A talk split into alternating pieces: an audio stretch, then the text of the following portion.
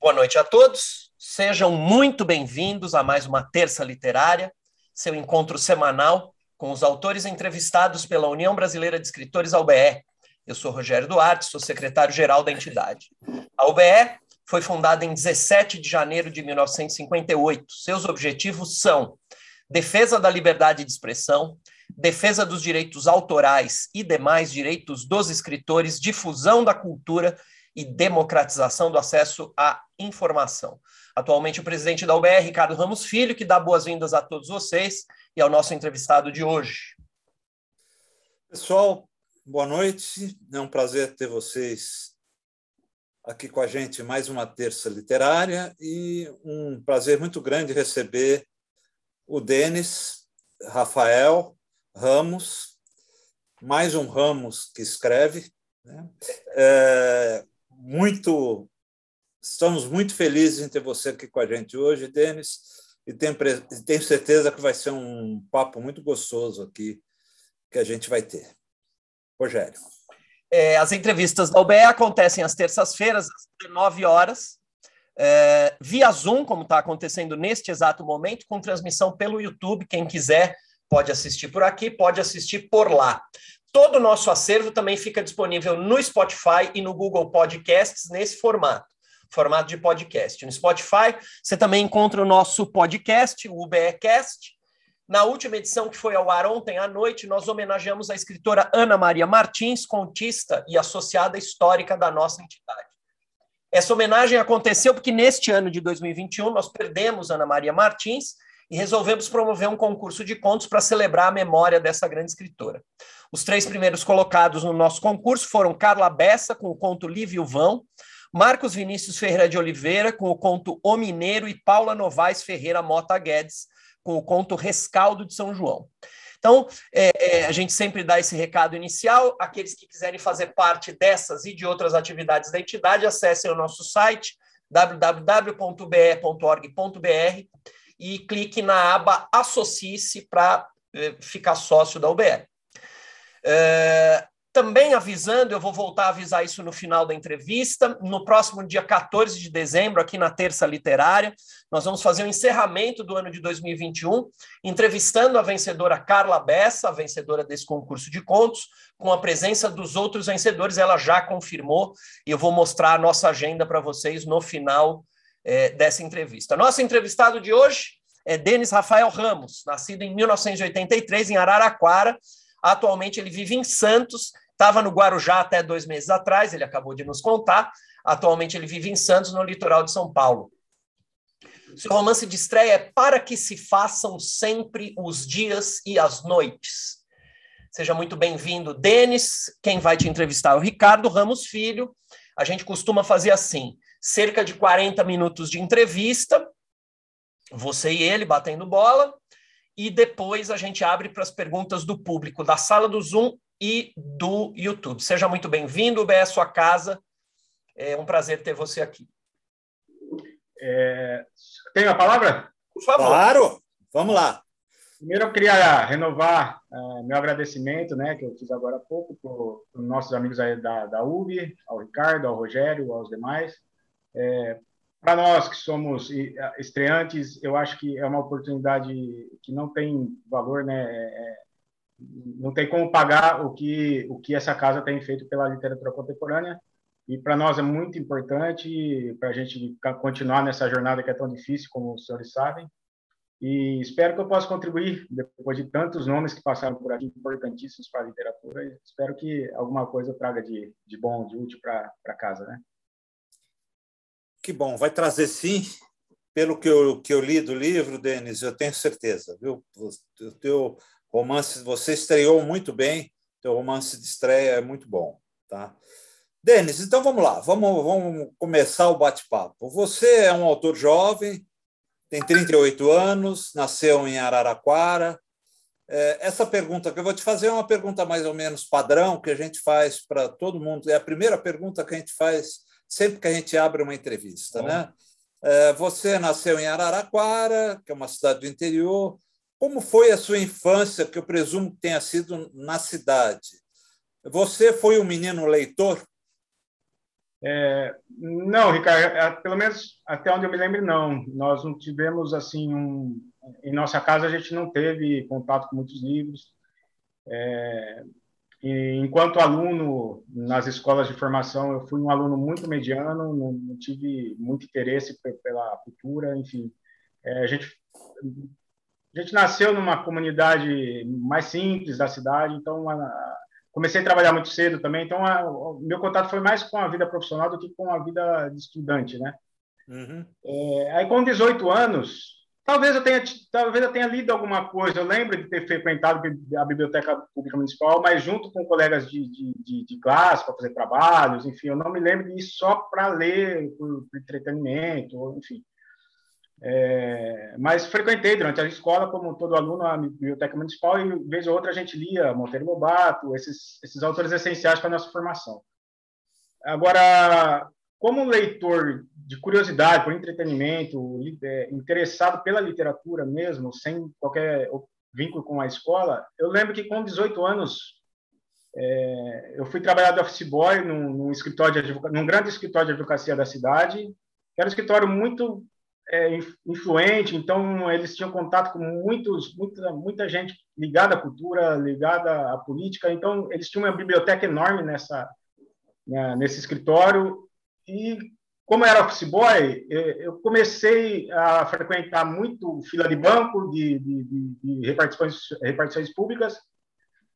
E para, como eu ficava muito entediado na, na, nas filas dos bancos, eu comecei a levar livros do escritório para as filas para poder passar o tempo, né? Então, acho que aí eu comecei a ter contato com livros jurídicos, porque eu trabalho no escritório de advocacia.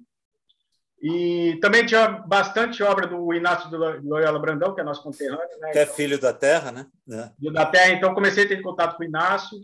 É, lembro que na época eu tinha muita dificuldade de entender a, a, literatura dele, porque ele tem um estilo bastante diferente do que a gente está acostumado, né?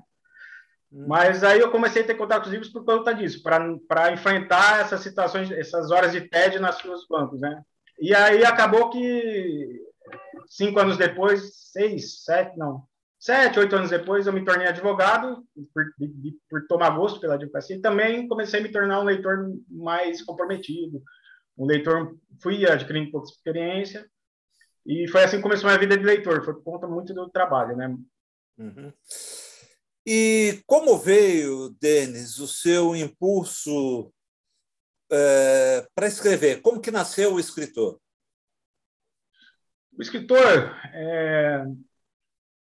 eu não me lembro exatamente se teve um dia que eu comecei a escrever consciente do que eu estava fazendo. Eu lembro que é... na época da faculdade, com 20, 22 anos, é... eu tentei rascunhar alguma coisa em prosa. Eu lembro de ter tentado alguma coisa em prosa, é, mas não vingava porque eu, é, eu ainda era um leitor inexperiente, então tinha muito pouco contato com a linguagem literária. Então não sabia construir personagens, sabia construir ambientes, não sabia construir nada, né? Então foi, mas foi um exercício. É, eu comecei a exercitar prosa quando eu estava fazendo estágio e na faculdade. Já escrevi alguns poemas, mas nunca publiquei nada. Enfim, foi mais por exercício, assim. Para, eu acho que é o ímpeto de querer escrever, mas não saber. E no entanto você vai exercitando, exercitando e comecei a escrever muito por conta da profissão, né? A gente que é advogado, imagino que tem advogados aqui na sala, a gente escreve diariamente, lê diariamente. Então, o exercício da escrita começou a ser constante para mim é, a partir do estágio. E aí aconteceu, assim, eu acredito que eu, mas eu lembro de muito mais novo, com 25, 24 anos, eu tentar escrever prosa e não consegui. Não consegui, esbarrava e abandonava, mas foi muito importante como exercício, né? Aí conforme a gente adquiriu bagagem com as leituras, aí, aí esse, isso foi se tornando. Começou a fluir, começou a ficar mais fácil, né? Começou a fluir, começou a fluir, uhum. exatamente. Legal. É, Denis, quais são as suas maiores influências? Né? É, quais autores você citaria? No seu livro de, de, estreia, a gente vai falar depois sobre ele, o Para que se façam sempre, é, para que se façam sempre os dias e as noites, é, é, eu percebi uma forte presença do Jorge Luiz Borges. Né? É, estou certo? Sim, sim, o, o, o Jorge Luiz Borges. Para esse livro específico, eu comecei a ler, eu comecei a escrever ele. Eu estava lendo No Caminho de Suando, Proust, no primeiro volume do Em Busca do Tempo Perdido. Uhum. Então, é, eu comecei a ler Proust e comecei a escrever o texto. Por isso que tem esses períodos um pouco mais longos, né? Eu achei muito lindo a, a estética do texto do Proust. É, é... Eu, eu gosto muito também, eu adoro. E como todo autor iniciante, eu queria fazer igual. Então, eu procurei tentar desenvolver períodos grandes e acabou que os períodos nesse livro são grandes por causa por conta disso. Mas eu acho que a principal influência, a primeira influência que eu citaria é o Randon Nassar, o Labora Carca, que eu gostaria, se um dia meu livro merecer uma análise da academia, não sei se isso vai acontecer, mas tô, não estou sendo pretensioso, só estou dizendo que se um dia a academia estudar esse texto, eu gostaria que ele fosse interpretado como uma releitura, lógico que não com a mesma qualidade, não com, as, com a mesma envergadura, mas uma releitura, de Lavoura Carca, se é que existem esses elementos. pessoalmente, eu acredito que tenha uma forte influência de Lavoura Carca, então gostaria que fosse é, compreendido dessa forma. Mas também de Proust, do Borges, é, acho o texto do Borges, enquanto criador de personagens, o Borges enquanto criador de personagens e de situações fictícias que ora parecem reais, enfim, me, me parece que é um, muito rico e, e me influenciei é, pontualmente, aliás, num dos capítulos eu cito um texto de Borges. É, mais recentemente, já não em relação a esse livro, mas mais recentemente eu tenho lido bastante Thomas Mann, é, por conta da estética também, do, dos períodos, da, da, da, da, da, sintaxe, da, da, forma como ele inverte a construção das frases. Então, eu, eu tomei muito gosto pelo Thomas Mann. No Brasil, claro, o Machado de Assis, é, Graciliano, o João Guimarães, bastante gente, entre as mulheres, Clarice Lispector, é, tem, tem bastante gente, eu não, não, saberia citar todos, mas acho que principalmente Radon Nassar e, e Proust, talvez. Claro que não com a mesma envergadura, né? São só influências. Né? Denis, é, você é advogado, né? mais um escritor que precisa trabalhar em outra área para sobreviver, né? É, como você concilia a, a sua rotina diária envolvida com processos e a escrita? É, pois é, pois é, não, não é simples, né? Porque a escrita, pelo menos para mim, eu acredito que bastante autores, a gente tem muita dificuldade de escrever sem estar tá, é, livre de qualquer obrigação paralela, né? Então, do dia a dia, enfim. A advocacia toma muito tempo da gente, com, com estudos, enfim, o, o, trabalho em si. É, eu procuro, entre.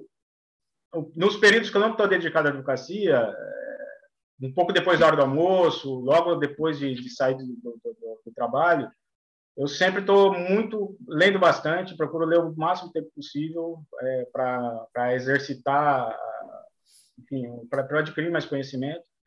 É engraçado, né, Denis, que é um, é um conselho do próprio Raduan. Né? O Raduan é um cara que diz que sempre antes de escrever, ele costuma ler uma meia hora, que é, pra, que é o exercício dele, né? que é o exercício eu, dele. Pois é, eu, eu não consigo escrever se eu não ler antes, porque parece que é, um, é, é, a ignição, né? A leitura é a ignição. É, aquece o cérebro, enfim. Você toma contato com a linguagem, porque você está muito viciado na linguagem do dia a dia. Então, quando uhum. você abre umas duas, três páginas, você liga o motor da linguagem literária, isso é muito importante. Uhum. E aí escrever até o sono derrubar a gente, né? Escrever até o sono uhum. derrubar a gente. Porque... E é difícil, porque você... eu produzo muito pouco, eu não consigo produzir muita coisa num dia, porque eu tenho um vício de ficar revendo, todo dia rever, é, é, fazer a revisão de algum trecho, né? Então eu avanço muito lentamente, né? Porque eu sempre estou fazendo a revisão de alguns trechos.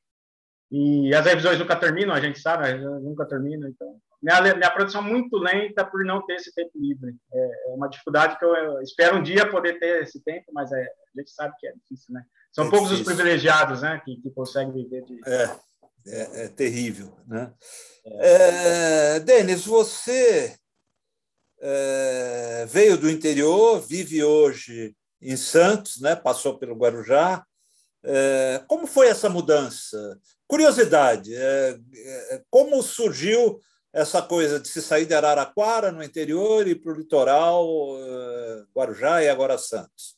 É, o Santos é, é um passo do, do, do que tem sido a minha carreira profissional, porque eu me especializei enquanto advogado, me especializei na área portuária, nos assuntos portuários, né? Então, como Araraquara não tem nenhuma, nenhum vínculo com o setor portuário, é, em, em, 2011 eu me vi obrigado a, a deixar a cidade e ir para Itajaí, em Santa Catarina, para fazer um curso de especialização na, no setor portuário. Então, em 2011 eu fui para Itajaí, de Itajaí eu fui para Paranaguá em 2013, que trabalhar no porto de Paranaguá. De Paranaguá eu fui para Curitiba, de Curitiba eu fui a Brasília, trabalhar na agência, na ANTAC, que é a agência que regula o setor, então fui para Brasília em 2018, isso, 2018 eu fui para Brasília.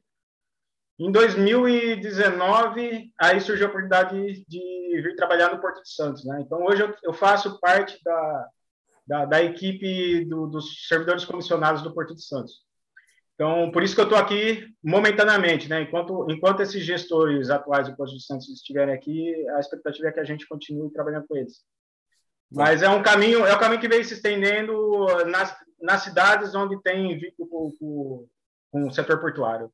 De certa forma, você acaba sendo um pouco nômade, né? Tá sempre... Um pouco nômade, um pouco nômade. Estou sempre num, é, em curto espaço de tempo, dois anos, três anos. Uhum. É, ah, uma dificuldade também, mas acredito que seja necessário e tenho que enfrentar essa barreira aí. Legal. Vamos falar um pouquinho do livro agora, tá? É, no seu livro de, de estreia, né, o notável romance Para que se façam sempre os dias e a noite, publicado pela Reformatório, aqui do. Incrível, né? O, o gosto apurado que tem o, o, nosso diretor, ele é diretor da UBE também, o Marcelo Nocelli, para publicar coisa boa, descobrir talentos. Né? É, e eu percebi no livro, Denis, é, que tem um trabalho muito grande de linguagem. Você trabalhou muito a linguagem no livro. Né? É, a gente percebe isso. Né? É uma linguagem muito bem trabalhada, uma linguagem bem escrita. Né? É, a gente percebe isso pela tua escrita. É, até que ponto isso é buscado? Ou seja, você procura essa qualidade em termos de linguagem o tempo todo ou isso é, é natural, é estilo mesmo? É, não, não é natural. É, sempre quando, a, sempre quando eu, eu tenho muita dificuldade, o meu conhecimento de gramática, de, de, de enfim, das, o meu conhecimento formal da língua portuguesa é um pouco defeituoso porque eu nunca fui muito estudioso. Então, para suprir essa deficiência, eu, eu tenho lido bastante, né? Então, lido muitos clássicos, é, os volumes, os calhamaços, Ana Karenina, é, A Montanha Mágica, enfim, a, Em Busca do Tempo Perdido. Eu leio isso não por vaidade, eu leio isso para suprir a deficiência que eu tenho do meu, da minha formação em língua portuguesa. Então, sempre quando eu escrevo, a primeira vez que eu escrevo a frase, seja mais simples que for, é, ela nunca tá ideal, porque eu escrevo, aí eu vou ler um livro, um determinado autor, mesmo contemporâneo ou os clássicos, aí, conforme eu vou lendo, às vezes eu já escrevi a frase, às vezes eu escrevi a frase, uma determinada frase e já avancei no texto. Só que em determinado momento das, minha, das minhas leituras, eu encontro uma forma que o determinado autor escreveu a mesma, ou uma frase semelhante, ou uma mesma frase, de uma forma esteticamente muito mais agradável. Aí eu pego, eu comparo sempre o que eu escrevi com o que outros autores escreveram, eu falei, não, isso pode ficar melhor, né? Sempre, claro, com cuidado de não copiar, de não plagiar, mas é, é, é mais...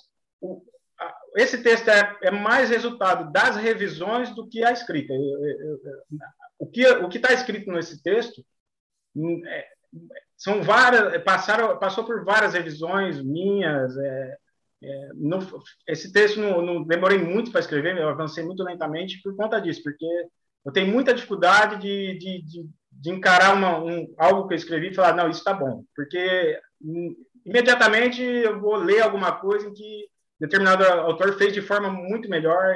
Eu falo, não, eu tenho que ficar tão bom quanto ou minimamente aceitável, né? Do jeito que eu escrevi não está aceitável. Obviamente, isso não exclui a, a, a margem para erro, tem falha. Às vezes eu me deparo com algumas coisas que eu escrevi que eu falei, não, não devia estar tá assim, devia estar tá uma vírgula, um parágrafo, devia ter cortado o período e botar um parágrafo. Uhum. Mas é, isso é um trabalho que a gente vai exercitando e, quem sabe, nos próximos textos a gente elimina, né? Mas eu é acho um que é trabalho muito... constante, a gente percebe, né? A gente percebe... Revisão, revisão. Uhum. Consulta dicionários, né? Eu não, tra... eu não consigo trabalhar sem dicionário. É, é, é, fundamental, sem dicionário não consigo trabalhar. Mas é, é um, uma pincel, é, eu pinço as palavras, né? pinço as palavras e a, a forma de construção também. Não só as palavras, como a forma de construção. Né? E, e, o resultado é muito bom. Fica uma linguagem bem legal. Eu agradeço. Eu, Isso, eu é, gostei é, muito da linguagem do, do teu livro, tá? Muito obrigado. É, o livro, o teu romance, né, ele trabalha muito a questão da memória. Né? Essa questão da memória a gente percebe bem no livro. Né? É, e essa questão dos títulos que você coloca no, é, nos capítulos é muito interessante. Né? É, o título do primeiro capítulo traz, né, que é uma frase bonita, né? Há sobre todas as coisas um ninho de ressentimentos, né? Até que ponto essa impressão é, impregna suas memórias? Até que ponto essa questão de que há sobre todas as coisas um ninho de ressentimentos, isso impregna suas memórias? Isso está dentro das suas memórias? É, se eu souber te responder, é um pouco. Isso a gente tem cabeça, mas não consigo muito bem efetivamente.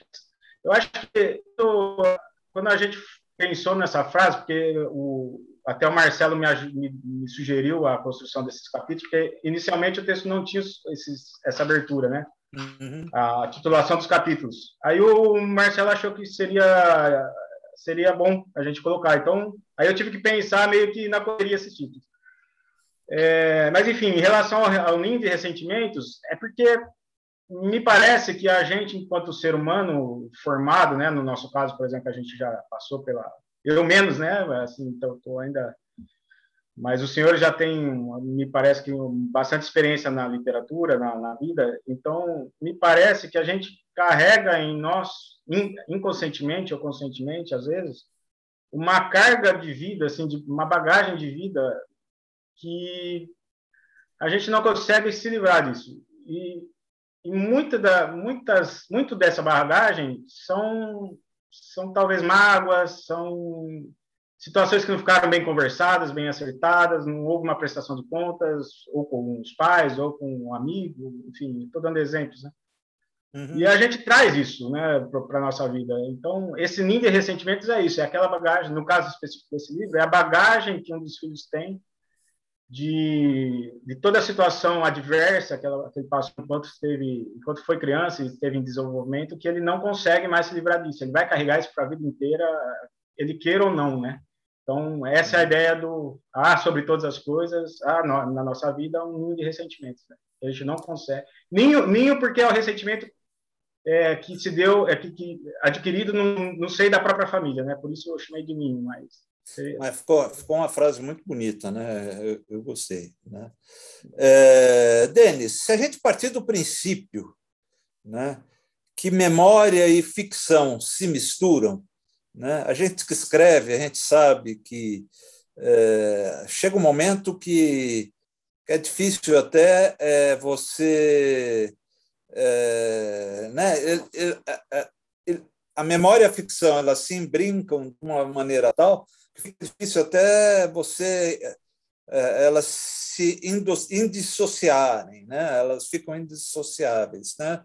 Até que ponto o seu romance ele é, é ficcional, até que ponto tem nele é, muita coisa que vem do teu mundo real? Como que é isso? Ah, tem, tem bastante. É, a gente teve uma, uma formação um pouco conturbada né, quando a gente era novo. Na, em Araraquara, a gente, como eu disse, a gente nasceu numa família simples, que tinha bastante dificuldade financeira, dificuldades em, outros, em outras áreas da, da, da vida. é, foi uma formação que exigiu da gente muito, muita aceitação, muita paciência, muita, muita disposição para enfrentar o que tinha que ser enfrentado. Isso criou na gente, é, os psicólogos explicam melhor, eu não sei explicar, mas isso criou na gente algo, na memória, né, como o senhor disse. Na memória isso está tudo, tudo lá, guardado, de alguma forma a gente vai, aos, vai revisitando isso ao longo da nossa vida. Quando eu fui, quando eu me dediquei a esse texto, é, não consegui me, me, livrar. Foi um material importante. É, eu usei todo isso aí para como material para escrevê-lo. É, e para não ficar viciado e, e, narrar como se fosse uma reportagem na minha infância, é, eu procurei usar elementos ficcionais. Então, eu procurei não ambientar o romance em nenhum lugar, em nenhuma cidade procurei não fixar o tempo do, do da história, então é, é, uma história que pode ter acontecido em qualquer tempo. É, descaracterizei a, a, as crianças, descaracterizei as crianças, não nomeei o pai e nem a mãe, os pais não têm nome no, no texto. Eu procurei deixar o texto, dissolver o texto e ficar só com o que era essencial, que era o enredo. Né? O enredo eu tomei como e procurei me desvencilhar do que era fato que eu, que eu tinha desvencilhar e, e eu meio que diluir, eu, eu dissolvi no, ao longo do texto qualquer indício de que isso faz parte da vida de alguém. É, foi uma forma que eu encontrei, não sei se foi bem sucedida, mas é, foi a única forma de ah, escrever, usar uma enredo que me exigisse escrever em terceira pessoa, porque sair um pouco da primeira pessoa, né? Que... Exatamente. Se eu escrevesse em primeira pessoa, eu correria esse risco de contar minha história biográfica, né? Então não era a intenção. Então eu usei, eu, eu usei, eu, eu, adotei algumas estratégias para fugir da, da, necessidade de contar minha própria história, né? Mas a, dificuldade no seio, do, no seio da família, as dificuldades não são parecidas. Por exemplo, meu pai é vivo, não, não, não cometeu a atrocidade que ele cometeu no texto. É, minha irmã, a situação da minha irmã, com o conflito da minha irmã com o meu pai não, não existiu. Então, é, o conflito da, da, da, personagem menina, da criança com o pai, é um conflito que não existiu na vida é real. Então, eu fui criando situações que não correspondem à realidade. Né? O que corresponde à realidade é o conflito no seio da família, mas muito geral. Assim, tentei ao máximo dissolver isso. Maravilha. Né? A religião né? até mesmo no nome do, do personagem principal, né? que é Nazaré, é, está presente na história. Ela faz parte da sua vida também? Você é uma pessoa religiosa ou isso é incidental no texto? Não, eu sou cristão, sou cristão. Porém, em relação aos nomes, Nazaré, Florim, Manuela, não é por questões religiosas. O Nazaré, Florim, Manuela, é que eu queria nomear os personagens que remetessem à Argentina, né? Eu, queria, eu, eu tentei criar elementos no texto para remeter à Argentina, como o texto do Borges, por exemplo, a citação uhum. ao Borges. Então, aí eu fui dar uma pesquisa, fiz uma pesquisa de nomes que, nomes comuns na Argentina, e eu descobri que Nazaré, Florindo e Manuela são nomes comuns entre os argentinos, né? Foi por conta disso que, que ele se chama Nazaré. É, mas uh, eu sou cristão e, e, e procuro, procuro na medida possível ser cristão, de fato, né? A gente procura uhum. caminhar de acordo com os princípios cristãos, uhum. praticar o, os valores cristãos é, no meio da, da nossa vida aí, que a gente essa vida imperfeita que a gente tem, né? Mara, maravilha, né? É... Denis, embora o seu romance seja um romance curto, né? É, é, essa estratégia de, de colocar é, os títulos nos capítulos, né, que você colocou agora, que o Marcelo sugeriu, né, é, e esses títulos são títulos que, se lidos com cuidado, eles pedem um intervalo de reflexão. Você, quando lê esse título, você para né, e, e, e, e te pede reflexão. Né? É, isso acaba ampliando o tempo de leitura do livro. Né? Você, né, por exemplo, se os jeitos treinas a miúde, todo mundo tens a porta. Né? é, que é o título do capítulo 5. Né? Esse, é, jeitos treinas a miúde, todo mundo tens a porta, que é o título do capítulo 5, ele, por exemplo, me remete à pedagogia da autonomia do Paulo Freire. Tá? É, houve essa intenção mais reflexiva na escolha de levar o leitor à reflexão, a, a, a pensar? É, Ricardo, quando o Marcelo, quando ele sugeriu que a gente nomeasse os títulos, é, lógico, né, com o brilhantismo dele enquanto editor, aí, é, eu acho que foi a melhor decisão que ele, foi uma dica valiosa para texto, para a gente enriquecer um pouco o texto, eu procurei fazer como que se o, cada título resumisse o capítulo que se, fosse a ideia, a ideia chave, a chave de cada capítulo, né? Esse, essa foi a ideia. Inicialmente, eu, eu escrevi, eu pretendia escrever versos, então, como se fossem é, quatro versos para cada título, como se fosse uma poesia, dividir uma poesia, dividir um poema, dividir um poema de tal modo que cada quatro versos é, correspondesse a um capítulo. Então, em vez de estar sobre todas as coisas união e sentimento, ia estar em forma de poema. Só que eu achei que seria demais. Eu achei que seria demais, eu achei, não, é, vai ficar hermético, não tem necessidade disso, eu vou tentar ser, simplificar, né? Afinal, é de só um título.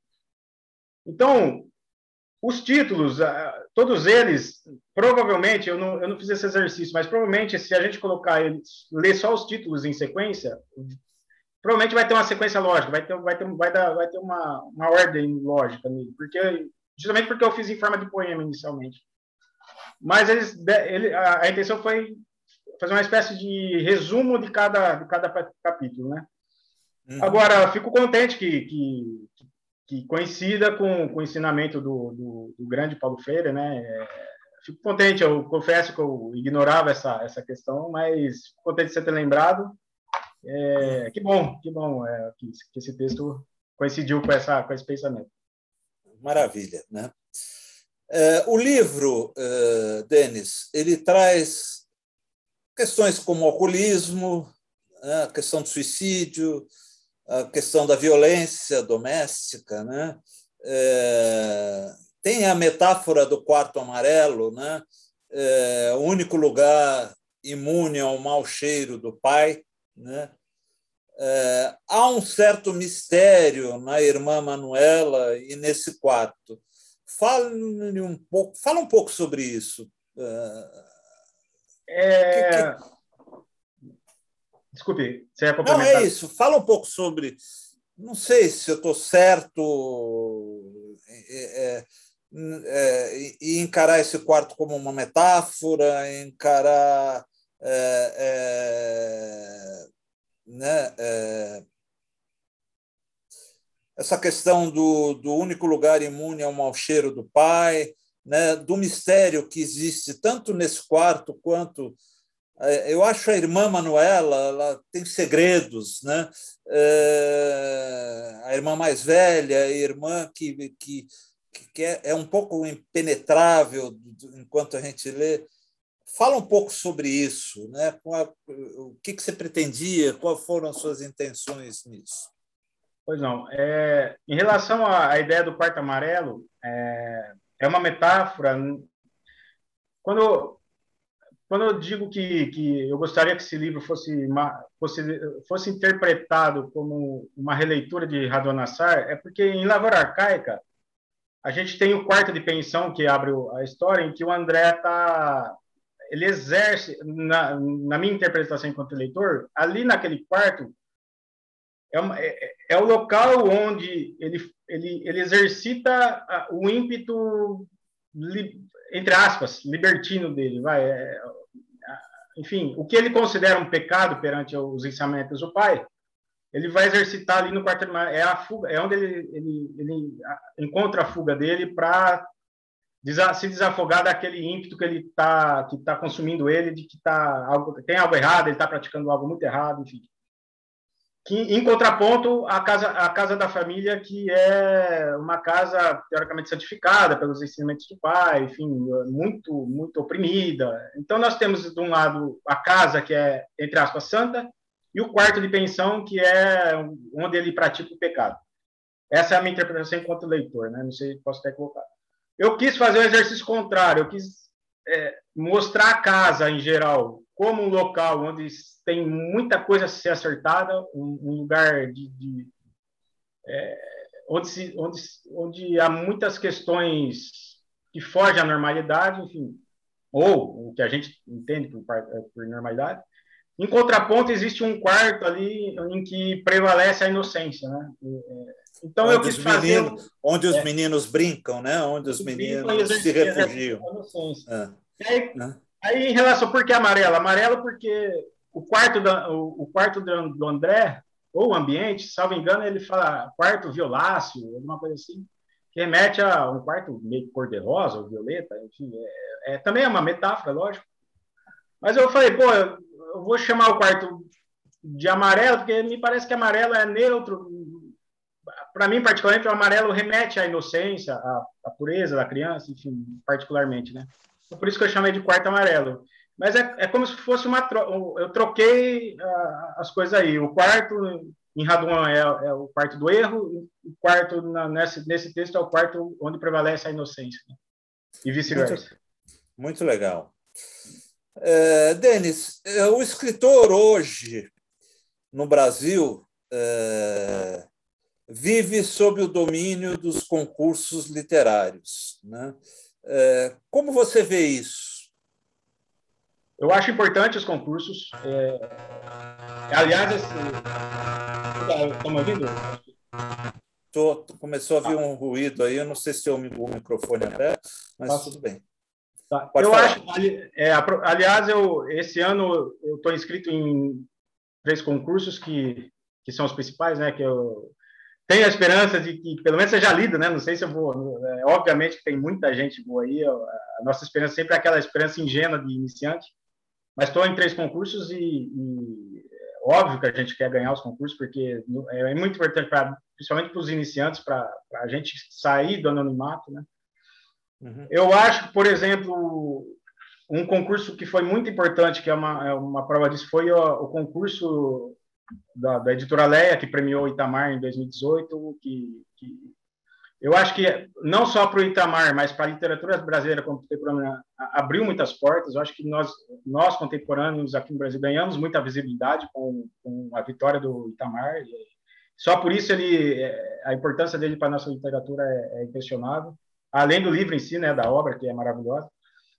Mas eu acho que o concurso ele é importante. É, salvo alguma uma outra polêmica que sempre tem, né?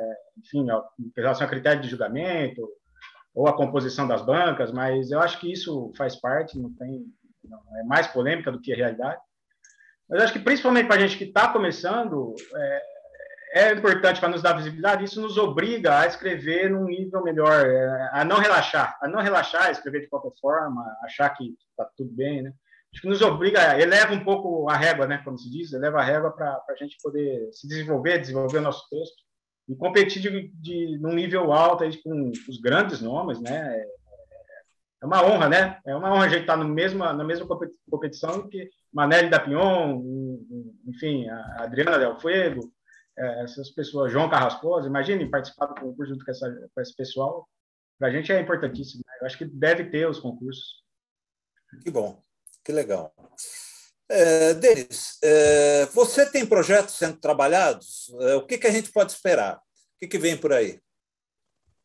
É, tem uma tem um texto, tem um, eu tenho uma compilação de poemas que eu tenho escrito no, ao longo do último ano, depois que eu publiquei esse primeiro livro, é, para dar uma descansada da prosa, porque exigiu bastante bastante trabalho. É, eu comecei a escrever poemas não por ser mais fácil, mas porque o poema ele é mais agradável. Para mim, como autor, ele, o poema é mais agradável de escrever, a gente cria metáforas, enfim. Ele flui mais fácil para você? Você se considera mais poeta do que prosador? Não sei te dizer, Ricardo, porque antigamente eu tinha muita. Quando eu li, quando eu era leitor muito iniciante e me deparava nos textos é, consagrados com determinadas metáforas, que são imagens muito bonitas, né? O próprio Lavoura Carca tem muito disso. Quando eu me deparava com alguma metáfora muito bem construída e, que, e aquilo me impressionava, eu sentia que eu era incapaz de escrever metáfora. E aí eu fugia do poema, porque eu falava, para escrever um poema como o poema de Cecília Meirelles, Manuel Bandeira, você, é, você tem também, a gente percebe um gosto por Fernando Pessoa, né? A tabacaria está muito presente no livro. Exatamente. Também. Fernando Pessoa, que tabacaria é o meu poema favorito, eu acho. Uhum. É, então eu, eu me sentia muito capaz de, de, de, escrever metáforas, de construir metáforas. Então eu não me sentia poeta, não. Mas ultimamente, nesse último ano, eu tenho procurado, para exercitar essa, essa construção de metáfora, aprender a construir metáfora, tenho escrito poemas. Então, acabou que eu tenho uma compilação pequena já de poemas, mas coisa de 20 poemas, assim, uhum. é, que espero que um dia encontre uma casa, né? Quem sabe o Marcelo, seria um prazer para mim, porque o Marcelo é um, um, editor fundamental, né? E também, mais paralelamente, eu tenho em andamento um outro texto em prosa, um romance bem mais bem mais desenvolvido no sentido de que é, é maior em volume, são, é um texto muito maior, é um texto um pouco mais complexo, que eu devo submeter ao Prêmio Leio ano que vem, né? Então, uhum. é, vou, vou, vou para o prêmio com esse texto e se, se, se não ganhar, quero, quero publicar ele no Brasil aí, encontrar uma editora. Então, até dezembro eu devo concluir um texto um pouco maior, complexo, para submeter ao Leia. E, paralelamente, tem um pouco de poemas, uma compilação de poemas já pronta. Então, devo dar continuidade, voltar a escrever poemas nos próximos dias. E vamos caminhando, né? Assim vamos caminhando. Mas é um trabalho, é um trabalho incessante. Trabalho incessante. Legal. É, Denis, a gente já está aí com 45 minutos de, de, de entrevista. Eu quero te fazer uma última pergunta, tá? Antes da gente passar para é, as perguntas do público. Tá? É, eu que, se você tivesse que sintetizar, o que, que você diria que é ser um jovem escritor no Brasil de hoje? É, eu diria que é, é uma atividade sem sentido um pouco em termos de mercado, de, de termos objetivos, é um, não, não, faz sentido para um jovem escritor. Se ele, almeja, se ele almeja ter sucesso, ter dinheiro, ter, enfim, alcançar fama, prestígio, se acontecer, será algo por mérito dele, enfim, que ele, mas que ele não deve contar com isso, senão não tem nenhum sentido ele, ele escrever. Acho que ele deve escrever. O jovem escritor na minha visão, enquanto jovem escritor, eu acho que é, é fazer por paixão, fazer porque você não consegue não fazer e, e, caminhar, caminhar com paciência, que vai ser publicado, vai, vai concorrer a prêmios, se não ganhar, paciência, faz parte do jogo. Mas não, eu acho que de, é, é um exercício um pouco de heróico, um pouco heróico, assim, consigo mesmo, um herói consigo mesmo, um Don Quixote. Um Don Quixote. Uhum. É. Muito legal, Denis. Olha, eu queria te agradecer. Eu acho que foi um bate-papo, passa rápido, né? Foi um bate-papo super legal. É, legal. Eu tenho certeza que tem muita gente aí querendo fazer pergunta ainda, né? Tá certo, cara. Eu agradeço a atenção de vocês e a oportunidade. Obrigado. Rogério, vamos lá? Eu, eu tinha esquecido, devia ter no, no, no começo da entrevista, devia ter apresentado nosso vice-presidente Ricardo Fernandes, que faz a mediação. Então, Ricardo, mil desculpas. É, devia ter, ter te apresentado lá no começo, mas o Ricardo vai fazer a, a, a mediação aqui das, das perguntas dessa segunda parte. Boa noite, Ricardo. Mil desculpas. Boa noite, Rogério, Xará, Denis, tudo bom? Boa noite, Ricardo. É que, é que o papo passou tão rápido que a gente acaba, acaba esquecendo, né? E é, você sabe, Denis, eu estava dando uma olhada aqui no YouTube, tem bastante gente aí, né? O que eu queria fazer, se você concordar, é, ler alguns comentários. O Marcelo o Nocelli fez um comentário aqui, e depois a gente vai intercalando as perguntas aqui do chat com as perguntas do YouTube. Eu também tenho uma, viu? Eu já vou deixar reservado aí meu espaço e não vai faltar tempo aí. Ó, é, quer ver? O, o, o, deixa eu ver aqui alguns comentários do, do pessoal do YouTube. a, tem a Palmira, a Cris, a Natália, te dando os parabéns, é sua cunhada, a Cássia, a Cássia, nossa diretora aqui, a Meire, o Guilherme, enfim, tem muita gente, inclusive a Cássia fala que a sua sinceridade é muito legal, viu? Obrigado. É, bom, tem muita gente aqui, a Meire, a Nayara fez uma pergunta, o Percy também, é, o de, é, a Denise também fez uma pergunta, mas eu queria começar aqui lendo um comentário do Marcelo sobre isso que você falou daquela questão dos títulos, né? O, o, o Marcelo concorda com o Ricardo Ramos, ele diz assim: é, os títulos são como o, o, anunciado e os capítulos enunciantes, né? enunciado e enunciação, né? Que ele completa aqui dizendo que o título é parte do texto, né? É, justamente naquela questão que vocês estavam discutindo, né? Do, do, do título até é, além de provocar uma reflexão, levar a, a, desenvolver, ao desenvolvimento dessa reflexão, ao ler o, o, a enunciação, o capítulo que está escrito, né? É, e olha, e aqui o Sibila quer fazer uma pergunta. Ele diz que a pergunta dele, em parte, já foi feita pelo Ricardo, mas acho que é legal fazer de novo, Sibila. Você quer abrir seu microfone? Certo, tá. Estão tá, me ouvindo? Sim, sim. Ah, boa noite, Denis. Boa muito, noite. muito legal te ouvir. É, é, como disse alguém lá no, no YouTube, você tem uma sinceridade assim, cativante, né, contagiante, e eu quero te cumprimentar por isso. Mas eu, eu tinha feito uma pergunta, deixei uma pergunta logo no início do, do seu depoimento, é, e depois, com o andar do seu depoimento, a minha pergunta foi perdendo sentido, tá porque me parecia que você, no começo, tinha nascido e sempre morado em Araraquara. E eu havia perguntado como é que essa, essa limitação no, geográfica, né, de só conhecer um lugar, uh, influenciou a sua obra, ou se, se limitou, ou se isso foi importante, de uma certa forma, para a sua obra. Mas depois você me parece que deu uma boa viajada, né? Curitiba, me parece, é. Santa Catarina, né? Santos e tal. E... Mas eu acho que a pergunta ainda fica. Eu quero saber se, se para você o, a geografia, o estar tá preso um pouco numa determinada geografia, se isso te traz mais facilidades ou dificulta de alguma forma a sua obra? É, Sibila, eu acho que dificulta bastante, dificulta muito, porque, por exemplo, eu gostaria de um dia é, escrever, ambientar um, alguns personagens numa cidade grande como São Paulo, Rio de Janeiro, só que eu não conheço as cidades, né? Eu conheço muito pouco de São Paulo, quase nada do Rio. Então, eu não teria como ambientá-los numa cidade. Então, é, provavelmente, meus textos tendem a ser ambientados em cidades pequenas, né? Porque, ou cidades grandes fictícias, né?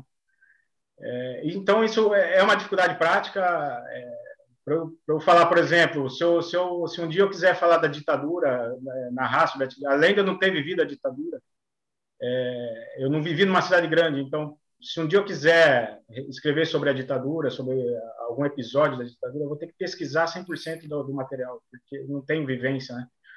Então é uma dificuldade que é ruim por um lado, mas é boa no sentido de te obrigar a, a ir por outros caminhos e ir por um, por um, caminho mais árduo que provavelmente te recompense no final, né? Mas na, na prática tem sim. Sua pergunta tem muita pertinência e agradeço por fazê-la. Tem, tem muita dificuldade, dificuldade sim. Mas, mas como você disse, Denis, a, a, a limitação geográfica, a literatura te permitiu expandir o teu, o teu conhecimento, né? Você foi a Buenos Aires, você foi a enfim, Argentina, é. através da literatura do, do Borges, né? Enfim, é bem lembrado, foi um, foi um exercício prático de ter que se eu me obrigar a expandir. Eu falei, como é que eu vou enriquecer um texto falando interior, né? Aí eu busquei elementos em Portugal, por exemplo, sobreiro. Sobreiro é uma árvore que não tem no Brasil. É uma árvore que tem em Portugal, que, salvo engano, é a árvore de onde eles extraem a rolha. Então, é uma árvore muito típica de Portugal. O, o, a abertura do texto com, com um trecho de tabacaria também foi, foi para remeter ao... Procurei uh, criar um ambiente rico que não fosse propriamente interior, né? Interior do país, fosse um ambiente um pouco mais rico que isso, né? Então, te obriga, de alguma forma, a você buscar elementos em outros lugares que você não tem, né? Então, é, nesse sentido é bom, nesse sentido é bom você ter essa limitação de, de geográfica. O, o, próprio Borges, eh, se me permite, Ricardo, eu estender um pouquinho, o próprio Borges tem um texto fantástico sobre onde buscar inspiração, né? Quando ele Qual fala é? que ele vai, vai buscar no, no, no, inconsciente, né? As informações ah. que ele não tem, né? Interessante, vou é buscar é... ler o texto. O senhor tem de memória o, nome do texto? Tenho, tenho, tenho. Chama Memória e Inconsciente. Tá, vou dar uma lida, é, interessante. É, um, é um poema curto, tem, eu até tenho ele aqui. É, tem, eu creio que umas 15 linhas só. Então ele começa assim, quando me, quando quando o relógio da meia-noite prodigar os tempos os tempos generosos e por aí ele vai ele, ah, legal. ele faz a, legal. ele faz a é, quer dizer quando ele, ele, quando ele pode dormir e buscar no, no inconsciente as informações ele encontra gente que nunca viu é, visita é, vê animais que nunca viu sons que nunca ouviu, enfim, ele, ele faz aqui no poema dele. Deixa eu te dar o nome certo do poema dele. Sonho e Destino. Sonho e Destino. Sonho e Destino do Borges. É um poema curto, curto de ah, interessante, vou ler sim, porque tudo dele é fantástico, né? Então, é. não sabia, desse, não conhecia esse texto. E, e, parabéns pelo, pelo, pelo teu trabalho, esteja sempre aqui com a gente, né? Ah, será um prazer, uma honra para mim. Obrigado, Silvio. Um abraço. Outro. Legal. Obrigado, viu, Sibila, pela, pela pergunta. E, inclusive, essa questão, né, Denis, eu não sei se você concorda que o Sibila estava colocando, essa questão de morar em vários locais, né, pode te atrapalhar um pouco, porque você perde muito as suas referências, né? Quando você está num canto, você começa a acostumar, você muda para outro, mas, ao mesmo tempo, é, é, talvez possa dar para quem mora nessas cidades um, é, cada as pessoas da cidade, cada um tem um jeito de pensar, né? E você entender esse jeito de pensar, eu acho que te ajuda como escritor também. Eu não sei. Sim, se sim. Você... É, como a gente é de cidade pequena, os costumes são muito parecidos, né? Então, por exemplo, a gente que é cristão, cidade pequena, a maioria das pessoas são cristãs e são, enfim, tem aquela vida pacata, redondinha, de, de, aquele núcleo básico familiar, né? Pelo menos na minha época era assim, né? É, na cidade grande não, é, é, uma, é, um encontro de tanta gente do mundo todo e de vários lugares do país que a gente abre, a nossa mente de que existe mundo além da nossa vida, né? Existem pessoas além do que a gente sabe, do, do que a gente entende por pessoa, do que a gente entende por costumes. É, isso é muito bom para nosso desenvolvimento pessoal, né? Nosso próprio desenvolvimento enquanto pessoa e, e sobretudo para a gente que está escrevendo, é um material riquíssimo, né? A gente começa a aprender como é construir personagem, começa a ver ideia de alguns personagens que você nunca passou pela sua cabeça. Né? É, é, muito importante, é importantíssimo. É. O difícil é criar raiz, né? A gente não tem raiz, mas. Exatamente. Aliás, a... é. Isso. Ah, então, aliás, a próxima pergunta, que é da Nayara, tem um pouco a ver com isso, com uma personagem que você. Deixa eu só buscar aqui. É, com uma personagem que você escreveu, descreveu, né? Ela falou que ela gostaria de saber se haverá uma extensão do romance, por exemplo, sobre a vida da garçonete, personagem tão valiosa para o enredo que merece ser explorada. Pois é, em relação à garçonete, foi uma personagem que eu criei, pensei, né? Porque ela não, na verdade não está criada, ela está ali meio que posta no último capítulo, no penúltimo capítulo. É, mas para eu, eu, eu tive que pôr ela ali para criar no, no, no, protagonista a sensação de que, opa, será que eu devo casar mesmo? Será que não existe vida além do, desse casamento? É como se fosse ela estivesse lá só para balançar um pouco a, a, cabeça dele ali. Mas alguns leitores, alguns não, para ser sincero, um leitor, um leitor me disse, pô, essa garçonete tem tanta, tem tanta vida, você deixar ela abandonada aí no penúltimo capítulo, e outro leitor me disse a mesma coisa da personagem Manuela, que a Manuela tem o que dizer ainda, assim como a garçonete. Tanto um falou da garçonete, outro, outro leitor falou da, da Manuela. Que essas personagens têm ainda o que dizer e, portanto, eu devo procurar é, contar mais a história delas. Né? Em relação à garçonete, ela é protagonista desse, desse texto atual que eu vou submeter ao Léo ano que vem, né? Então, em relação a ela, eu acho que vou resolver. Vou resolver a situação da garçonete. Agora, a Manuela, eu não estou encontrando motivo, não. Quem sabe no futuro aí. É... Não tô, eu, tô, eu tô com medo de copiar o que eu fiz com a garçonete, de criar a mesma personagem com nome diferente. Então, acho que vou deixar mais para o futuro. Mas a garçonete já está encaminhando. A garçonete já está encaminhando. O ano que vem ela está pronta. É, vai existir uma pessoa, vai existir uma garçonete. Legal. Olha, o, o Paulo Mauá quer fazer uma pergunta para você. Paulão. Boa noite a todos. Eu, sei, eu sei que o Dezena é de São João da Boa Vista, da cidade dos crepúsculos maravilhosos. Araraquara, é, Morada do Sol. Eu estudei em São Carlos. Eu fiz o, tra... eu fiz o inverso seu. Eu é. sou de Santos, fui estudar em São Carlos e depois vim para São Paulo e, e voltei para Santos. Então, tenho a honra de ter um vizinho aqui de canal, que é o Denis, um, um escritor. Eu estou muito feliz de você estar aqui. A pergunta, Denis, é, é, é simples assim. Você teve o seu início uh, e, e continua tendo como profissão essa área de advocacia, que exige uma leitura constante, que exige uma leitura técnica e específica. É, então, duas coisas. O quanto que isso ajuda ou atrapalha na sua ficção, quando você, por exemplo, se você de vez em quando está é, tá mais preocupado com a razão cível da história, ou se ah, não, não, vou, não preciso pensar nisso, uhum. e o quanto essa uh, metodologia de estudo diário dessa, e te ajuda na sua peregrinação do planejamento para uma escrita. Se você tem um horário fixo, como é que, como é que você trabalha? O quanto atrapalha a advocacia e, ao mesmo tempo, o quanto ela pode te auxiliar?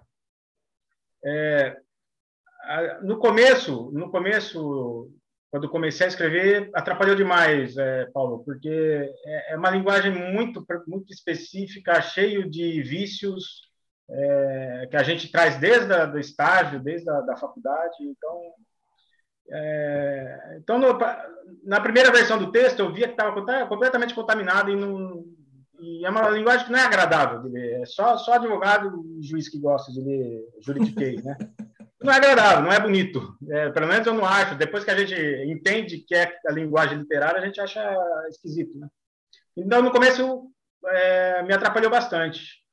Porque, justamente porque eu lia muito livro, estava tá, recém saído da faculdade, então li muito durante a faculdade, então só livros jurídicos, enfim. Mas hoje, depois que eu publiquei esse texto e fiz as revisões, e comecei a ler menos ju textos jurídicos e mais ficção, e poemas, leio bastante poemas, leio bastante. É, consegui, consegui achar um ponto de equilíbrio e hoje acontece ao contrário. Eu, durante o trabalho, eu procuro deixar o texto é, oficial, o texto jurídico, mais bonito, com uma linguagem mais agradável e tenho recebido, aliás, dos meus superiores, tenho recebido alguns elogios por conta disso. É, então acabou acabei acabei conseguindo reverter essa essa dificuldade aí é, hoje eu faço o contrário eu levo para os textos jurídicos a, a, linguagem tanto quanto possível a linguagem clara e esteticamente mais bonita do texto literário né agora em relação à disciplina é, eu procuro por exemplo eu saio do trabalho estou em casa às sete da noite das sete às nove eu estou lendo é, é, prosa e poesia, uma hora de prosa, uma hora de poesia, ou só prosa, só, mas eu, na medida possível, procuro ler no, simultaneamente prosa e poesia. E, e, após isso, escrever enquanto durar a energia. talvez uma hora, uma hora e meia. Finais de semana, eu procuro aproveitar bem o tempo para poder dar tempo de escrever, né? porque a a progressão do texto é muito lenta para mim, eu, faço muitas revisões durante a escrita. Então, é, é um processo lento, meu. meu. Meu processo é lento. Mas, é, por enquanto, tem que ser assim, né? É uma dificuldade da, da, da, da atividade hoje, desse ofício de escrever. Eu espero superar um dia, se Deus quiser. Trabalhar só com a escrita. Legal, obrigado. Aí vamos, vamos nos encontrar em breve, tá bom? Vamos sim, obrigado, Paulo. Foi um prazer.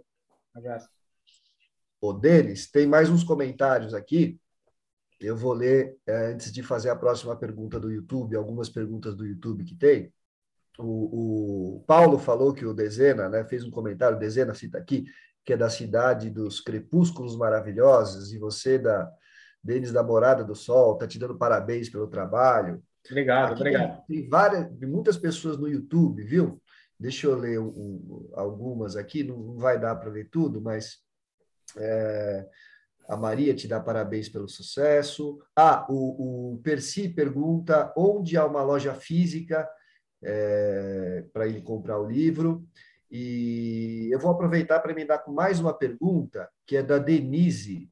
Ela fala, Denise, o que te inspirou a escrever o capítulo 6? É, o, a Denise é minha irmã, então é, na verdade, ela, ela, provocou essa pergunta porque o capítulo 6, eu gosto de dizer isso, ela sabe que eu gosto de contar, então por isso que ela fez a pergunta. O capítulo 6 foi inspirado na minha sobrinha, que é a filha dela, que é uma menina, a Lívia, que tem hoje dois anos. Então, quando ela nasceu, não tinha pensado o capítulo. Aí, conforme ela foi crescendo, fui me inspirando. E aí, a Manuela, então, é, enquanto criança, é a, é a imagem que eu tenho da, da minha sobrinha, filha da Denise. Ah. Em relação à loja de livro físico, o Marcelo saberia dizer, mas eu acredito que na em São Paulo, na, na Martins Fontes da Paulista, segundo estou sabendo, a Martins Fontes, tem outras livrarias eh, que o Marcelo saberia dizer, eu não, sinceramente não, não fico devendo essa. Né? Mas no site, da, no site da Reformatório tem a relação de livrarias lá, tem parceria.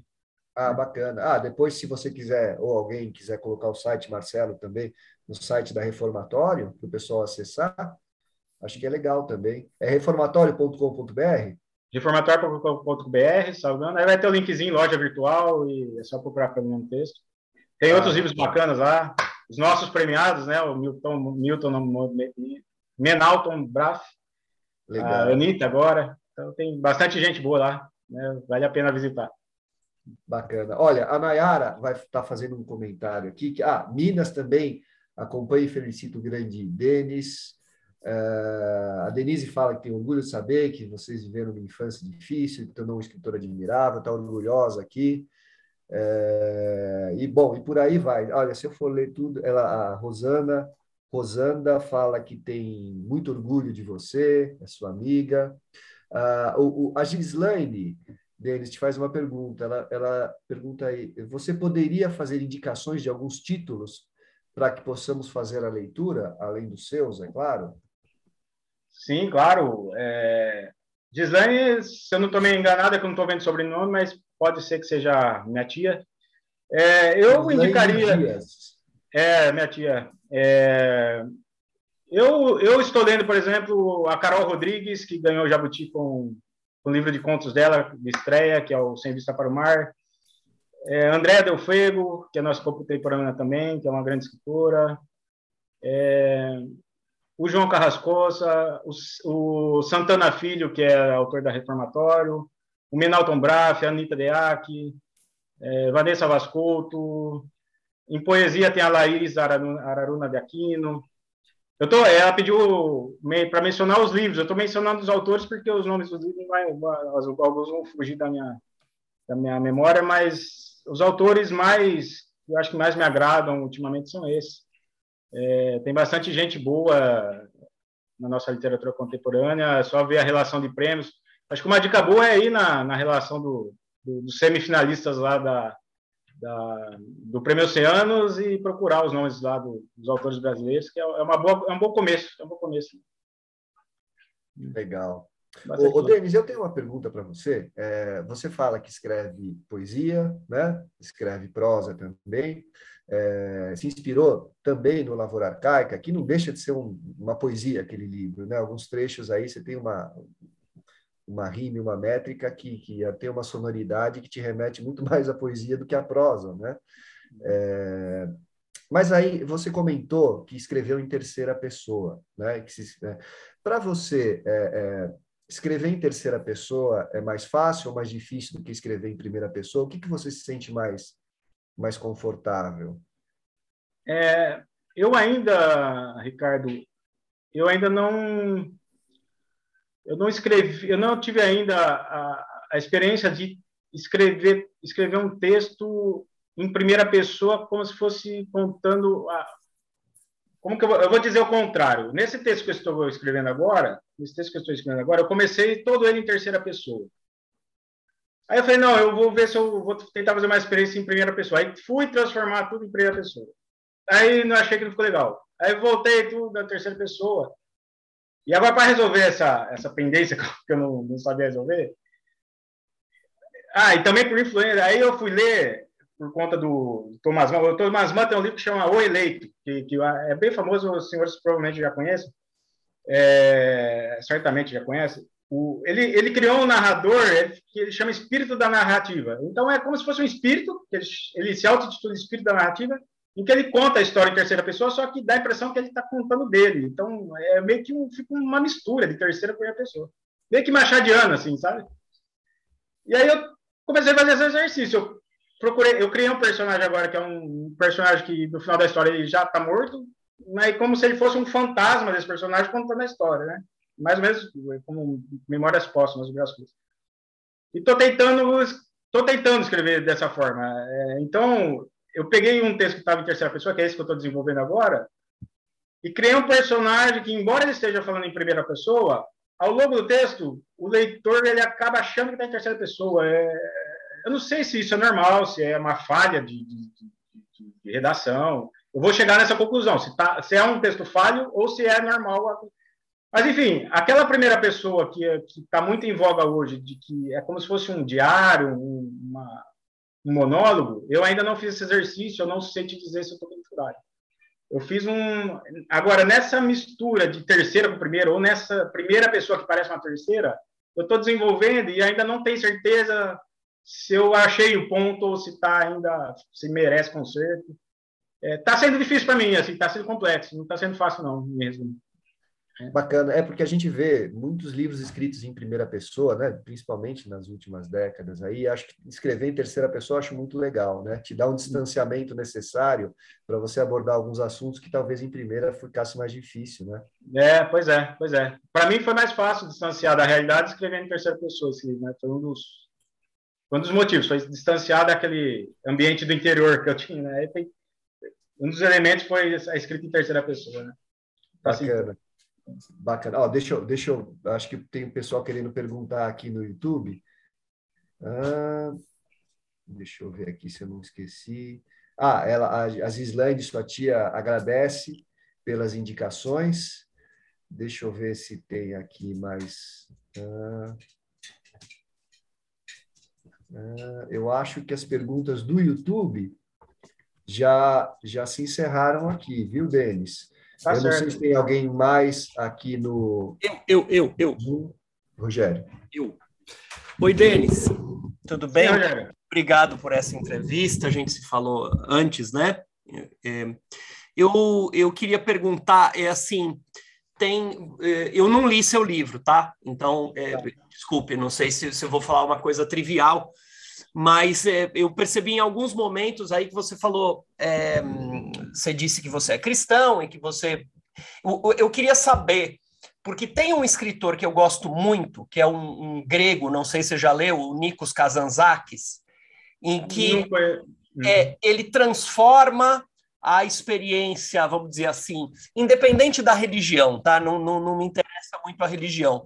A minha pergunta é, é de que maneira é, a natureza, sei lá, da, da, da experiência é, do, com o transcendente. Né? Eu estou tentando falar de maneira geral, porque eu acho que isso, claro, isso pode dar boa literatura, como é o caso do Nikos Kazantzakis, e isso pode, pode dar é, mero proselitismo religioso, que, que tenho certeza que não é seu caso.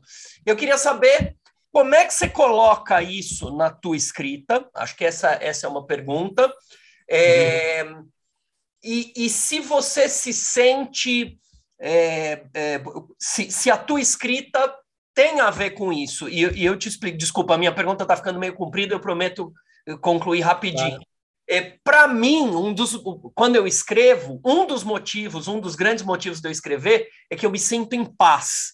De novo, independente de, de de, de religião, religiosidade, é, assim, aquilo que as pessoas chamam de paz eu encontro quando eu escrevo. Eu queria é. saber se, se, se você se identifica com isso. É, queria que você falasse um pouco mais sobre isso. Repito, a religião não me interessa, me, me interessa essa experiência. Pois é, Ricardo, é interessante, né? Ah, teve um alguém que falou, que eu não lembro, não vou saber dizer quem é, é um autor que falou, que diz o seguinte: o problema da escrita é que depois você escreve, você não tem como voltar atrás, né? Então, o autor tem um, um, sério compromisso com ele mesmo, na medida em que ele botou um texto na rua, ele nunca mais vai reverter isso, principalmente se ele se tornar um escritor, um texto, se tornar um texto bastante conhecido. Ele não reverte mais isso. Então, no começo eu tinha um pouco de dificuldade, por exemplo, nesse texto, é, eu, eu entre aspas, matei um pai, né? Então, matei uma pessoa. Eu, é, para um cristão, falar em suicídio não é fácil, né? a gente enfrenta um certo conflito íntimo de que, pô, é, que, que, qual vai ser a consequência de eu falar de suicídio se esse texto tomar uma proporção que eu não esperava? É, bom, isso é, é um pouco ingenuidade, veja, não tem nenhuma pretensão de falar que eu vou ficar famoso, pelo amor de Deus, eu só estou dizendo o meu, meu processo de escrita, né? É, mas é um conflito que eu tinha de falar alguns alguns temas que ao longo da vida eu vou me deparar ou já tenho me deparado. É, se eu fosse me apegar aos meus valores cristãos, eu, eu abandonaria e falar não, isso eu não, não vou escrever sobre isso.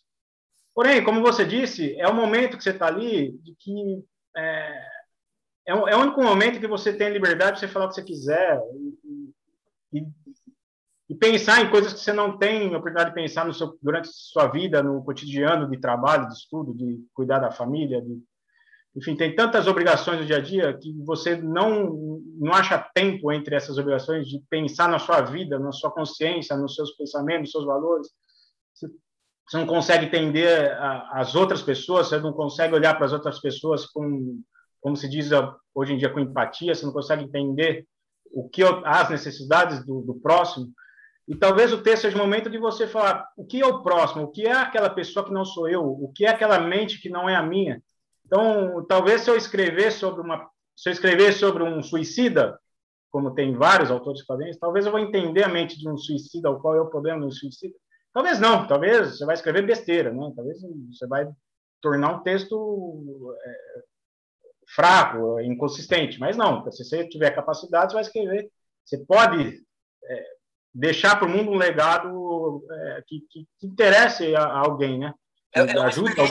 Se, se eu estou entendendo bem, desculpa te interromper, é uma experiência radical de olhar para o outro. É isso que você está falando. Para além. Para si próprio, para o outro e para si próprio, porque a gente, eu, a gente tende, eu não sei se acontece com todas as pessoas, tá? Comigo, enquanto cristão, e é isso, não estou pondo a culpa na religião, na, na minha formação é, cristã, mas a gente tende a, a olhar tudo com um olhar conservador e, e tem os certos preconceitos que já não, não cabem mais hoje em dia. Então, quando, você, quando eu, eu começo, a única forma de eu me livrar dessas amarras, porque veja bem, a medida, a, o fato de você ser cristão não significa que não existe um mundo lá fora que está tá te olhando, existe um mundo te olhando também. Existe um mundo te analisando, existe um mundo te, te vendo como pessoa. Então, eu, como cristão, posso ter o direito de achar, ó, mundo, olha para mim que eu sou cristão. É, é, pelo contrário, eu que tenho que olhar para o mundo e falar, ó, onde eu posso melhorar, onde eu posso. O que eu, em que eu posso atender o próximo, enfim. E eu acho que a, a, a, literatura em geral, e isso é um grande problema no nosso país, do mundo inteiro, mas do nosso país, é que a literatura é um instrumento muito eficiente de você desenvolver as pessoas e ensiná-las a olhar para o mundo como um todo, não apenas a, até onde seu nariz enxerga. É, eu acho que a literatura é muito rica, a, a, obra dos grandes escritores do passado, dos grandes contemporâneos e, e, e dos escritores em geral, ela te ajuda, a, a, através dos personagens, das situações que, que, são criadas, ela te ajuda a olhar o mundo de outra forma. E, e eu acho que a literatura é a literatura e a arte em geral, né, a música, o cinema, é muito importante. E para ser mais objetivo, eu acho que enquanto eu estou escrevendo, eu, eu não tenho essa preocupação. Que, que, enquanto cristão, será que o que eu estou escrevendo é errado? Não. Eu, se eu tiver que falar sobre suicídio, eu vou falar. Se tiver que falar sobre vícios, eu vou falar. Se tiver que falar sobre adultério, eu vou falar. É, eu, por exemplo, é, eu sou divorciado, sou cristão, mas sou divorciado. É, a minha noiva é minha ex-mulher. A gente está retomando o relacionamento agora. Quer dizer, se eu fosse. Eu, eu, como é que um, divorciado se diz cristão? É porque o mundo aceita o divórcio. E porque aceita o divórcio, eu me divorciei. Então, se eu fosse olhar com um olhar bastante conservador, como eu, eu tinha antes, eu nem escreveria sobre divórcio, nem me divorciaria, enfim. Mas o mundo é mais que isso, né? O mundo é mais que o nosso próprio nariz. E enquanto eu estou escrevendo e lendo, é, eu me dou a liberdade de, de, de, deixar fluir o que vem na cabeça, de pensar o que tem na cabeça e deixa, deixa lá. E o un, meu único filtro é estético. É estético. Eu procuro olhar onde está o erro formal do texto, as frases, a, as questões formais. Né? Em relação ao conteúdo, o que vier na cabeça, eu escrevo. Claro, né? Não tudo, mas é, é que ver se tem pertinência ou não para o texto. Enfim. Mas é um exercício de liberdade. É um exercício íntimo de liberdade que eu me dou direito e me sinto bem, me sinto bem assim. Né? Muito obrigado. É uma terapia, é uma terapia. Muito obrigado, Denis. Não nada, que é isso. Uh, Rogério, eu acho que as perguntas estão por aqui, já ficaram por aqui. Uh, deixa eu só ver se tem mais alguma. No YouTube. Eu acho que alguém fez lá. Alguém é, perguntou a Gislaine. Essa pergunta você já fez, Ricardo? Veja lá, está lá no final do, do bate-papo. Gislaine. Ah, sim, sim, sim, ele já respondeu. Já respondeu. Tá. Ah, não, não, não, não, não, perdão, perdão, perdão. É, Denis, é, ela fala, talvez você já tenha respondido a pergunta. É, o que te levou a ser um escritor? A Gislaine pergunta. É justamente isso. Acho que é a necessidade. Eu sou uma pessoa muito reservada. É, quando era criança era muito tímido. Hoje não. Hoje não parece por conta da profissão. É, já estou há tantos anos é, enquanto estudante, estagiário e advogado, é, já está indo para 20 anos.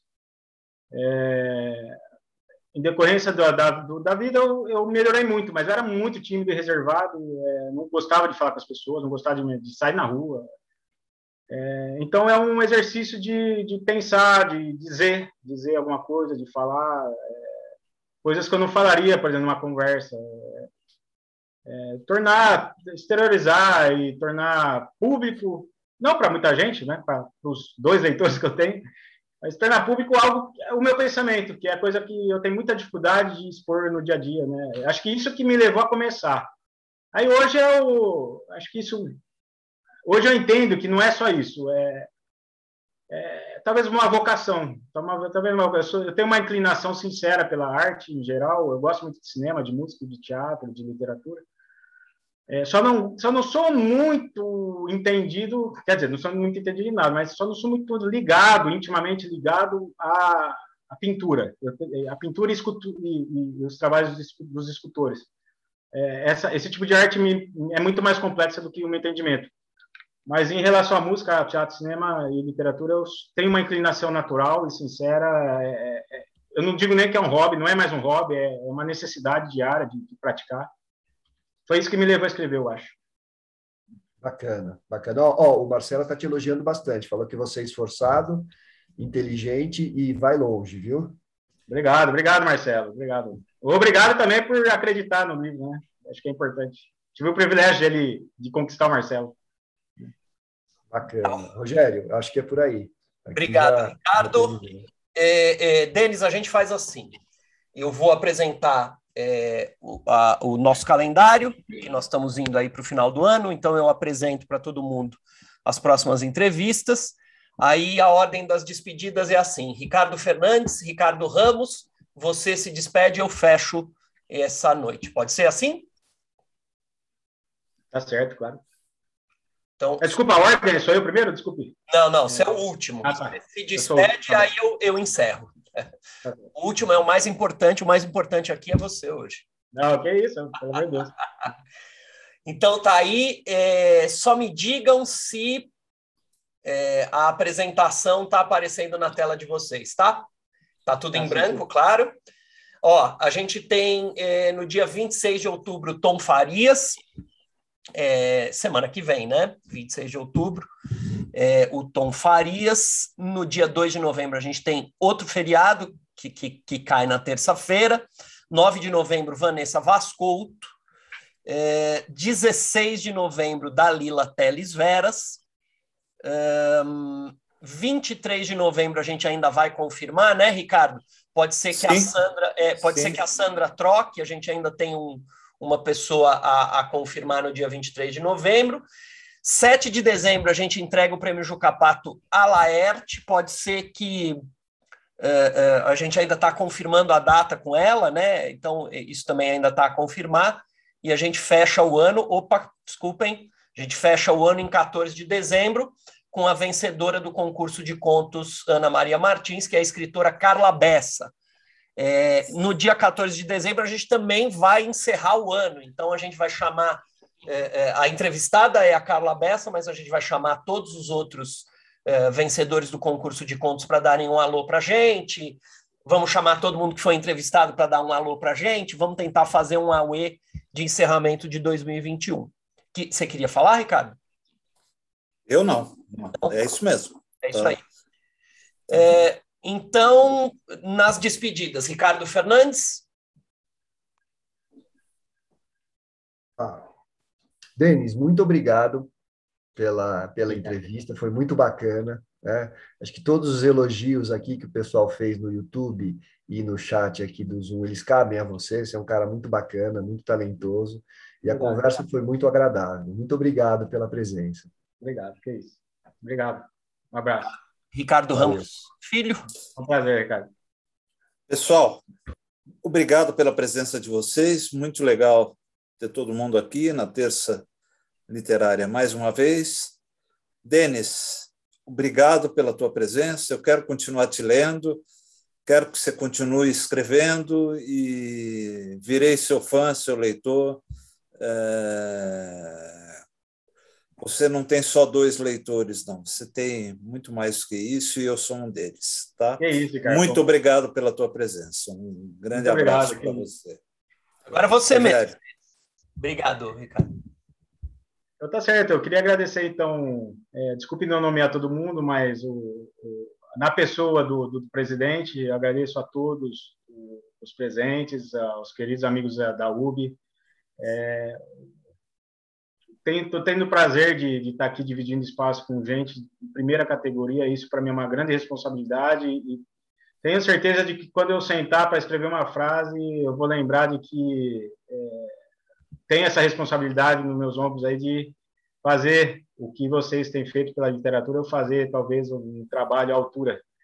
É, sei que o caminho é difícil, é longo, mas é graças a, a, oportunidades como essa que eu participo honradamente e com muita alegria. Eu acho que nós temos um nós autores contemporâneos temos em quem nos apoiar, né? Em, em pessoas como como os senhores que estão aí dispostos a nos ajudar a caminhar por esse campo tão difícil que é a escrita, né? Que é, é uma atividade muito difícil, muito árdua, os senhores conhecem bem e fico, fico satisfeito de poder contar com, com essa oportunidade. Eu acho que é importantíssimo, não tenho nem como agradecer e só posso assegurar que os textos serão escritos conforme a responsabilidade que vocês estão colocando sobre meus ombros. Muito obrigado, Denis. É, em nome da União Brasileira de Escritores, eu te agradeço a presença. A UBE é sua casa. Você, por favor, é, esteja aqui presente, conte conosco. É, obrigado. Estamos muito felizes de ter recebido você. E para todos que estão aqui, todos que estão no YouTube, a gente se despede até a semana que vem, na próxima terça literária. Obrigado, até a semana que vem.